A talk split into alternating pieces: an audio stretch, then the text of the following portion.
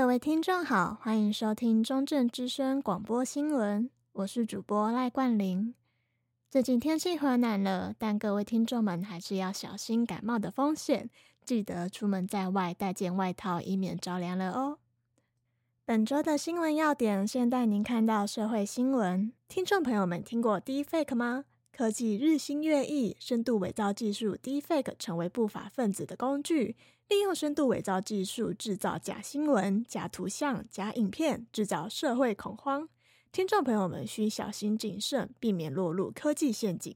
让我们一起来听记者杨泽恩的报道。AI 深度伪造、换脸变身诈骗。原文 Deepfake 源自于英文 Deep Learning Fake 两个单字组成，以深度学习进行伪造。在这个不断进行机器学习的过程中，伪造及辨识技术会不断进化，形成更拟真且更难以肉眼分辨的影像及音讯，到最后需依靠电脑计算才能辨认真伪。不法者会利用伪造情色影片，以此牟利；伪造蔡英文、张忠谋、马斯克等名人肖像，透过更改嘴型及演讲内容欺诈民众投资。民众在接受资讯时，可关注影片里背景区域是否模糊，注意人脸区块是否闪烁，脸部轮廓是否自然，注意眼睛瞳孔是否不规则，以及注意嘴型、表情与声音是否吻合。以这四大技巧，避免跌入不法者的圈套之中。台北市政府警察局宣导，诈骗集团会以假冒亲友拨打电话请求汇款应急，公司高层提出转账的指示，或移花接木合成不雅照片、恐吓勒索等方式敲诈。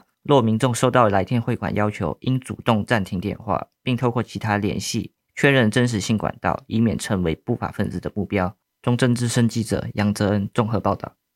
现在社会变化速度快，社会在变，科技在变，课纲也变了。一零八新课纲已上路三年，不知学生们是否有找寻到对自己未来的方向，又或者只是应付课业呢？而一零八新课纲推行重要的学习历程，对学生及教师而言是什么样的影响？学生的压力变大，承受压力的时间变长的原因又为何呢？让我们一起来听记者李月熙的报道。根据儿福联盟于二零二三年调查台湾儿少学习状况的报告中，有六成的学生感到中度以上的学习疲劳，一成六的学生显示过量疲劳。对高中生来说，制作学习历程档案是压力排行第一的原因。而一零八新课纲和旧课纲最大的不同在于，新课纲希望学生透过多元探索，找到自己的兴趣。然而，有将近六成的学生依然感到迷茫，不知如何撰写学习历程，也造成了学生心理负担以及压力。海山高中的学生董慈恩说：“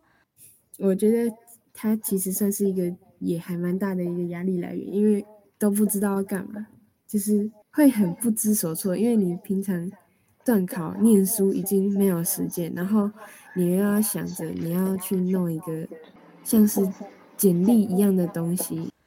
凤新高中的教师刘冠霖则认为，学生并没有因为制作学习历程或是新课纲的调整，找到真正喜欢的科系。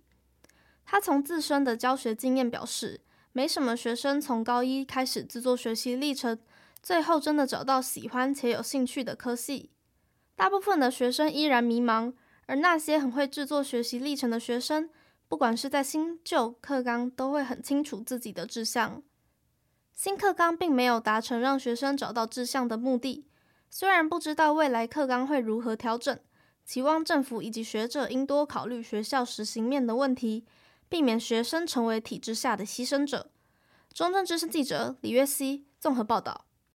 现代人们的压力越来越大，休闲活动的必要性也逐渐提升。嘉义市立美术馆于十一月十八号与十一月十九号首次开放户外夜间市集“二零二三嘉义寻光夜间市集”，透过特色风格品牌，打开民众对艺术创造性与生活美感的感知的连结，并借由酒吧店家的串联，期盼活络嘉义夜间活动，打造嘉义市夜经济的新想象。让我们一起来听记者林彩璇的报道。二零二三嘉义寻光夜间市集于十一月十九日落幕，此次市集为嘉义市立美术馆首次开放户外夜间市集，活动时间为下午五点至晚间十一点。寻光市集活动三大面向为策展品牌市集、酒吧店家串联与光雕投影。寻光市集从美学的角度切入，希望能借由风格品牌带给民众对于艺术与生活的连结性。嘉义市立美术馆馆长赖一新说：“透过就是你在逛市集的时候，你会发现，呃，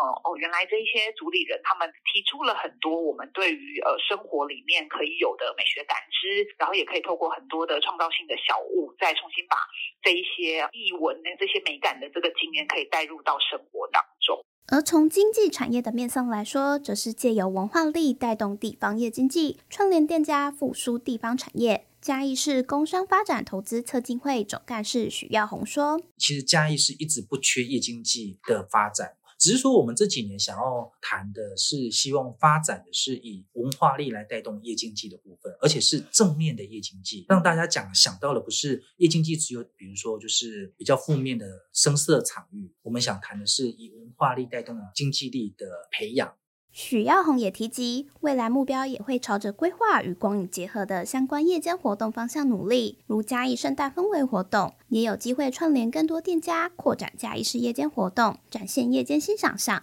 中正之声记者林采萱，嘉义市报道。在我们享受休闲娱乐活动的同时，你知道娱乐也会被课税吗？娱乐税是我国一项行之有年的税制，但许多课征项目及当初开征的目的，现今可能已不合时宜。对此，近年来多有讨论，其中一大方向为将艺文活动排除在课征对象外，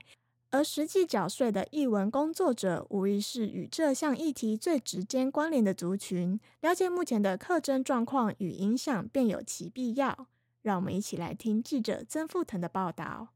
娱乐税课什么？艺文活动税不税？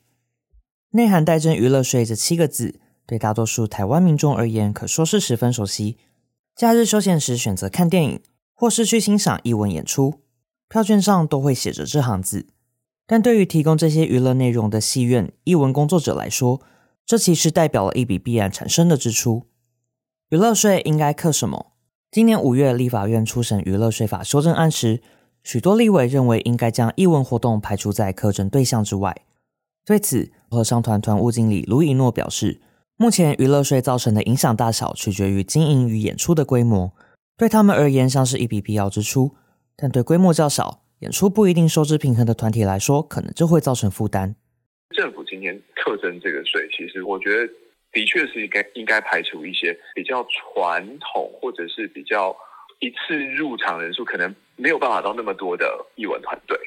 不同规模的艺文活动受到娱乐税影响的程度不一，即使已经有了相关的减税办法，它的效益自然也不尽相同。如何找到能有效减少艺文工作者负担的方法，以及现行娱乐税课征方式的合理性，都还有待我们进一步思考与讨论。中正之声记者曾富腾综合报道。以上是本周的广播新闻，感谢您的收听，我是主播赖冠霖，我们下周同一时间再见。